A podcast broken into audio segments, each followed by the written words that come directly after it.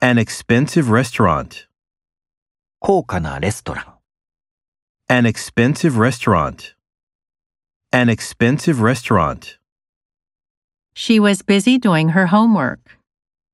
彼女は宿題をするのに忙しかった。 She was busy doing her homework.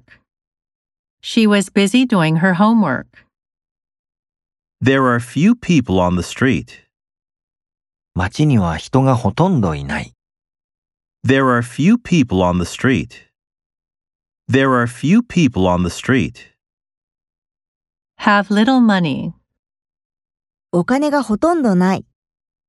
Have little money. Have little money.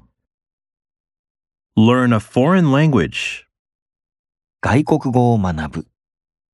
Learn a foreign language. Learn a foreign language.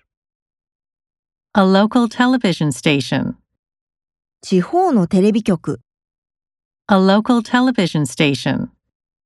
A local television station.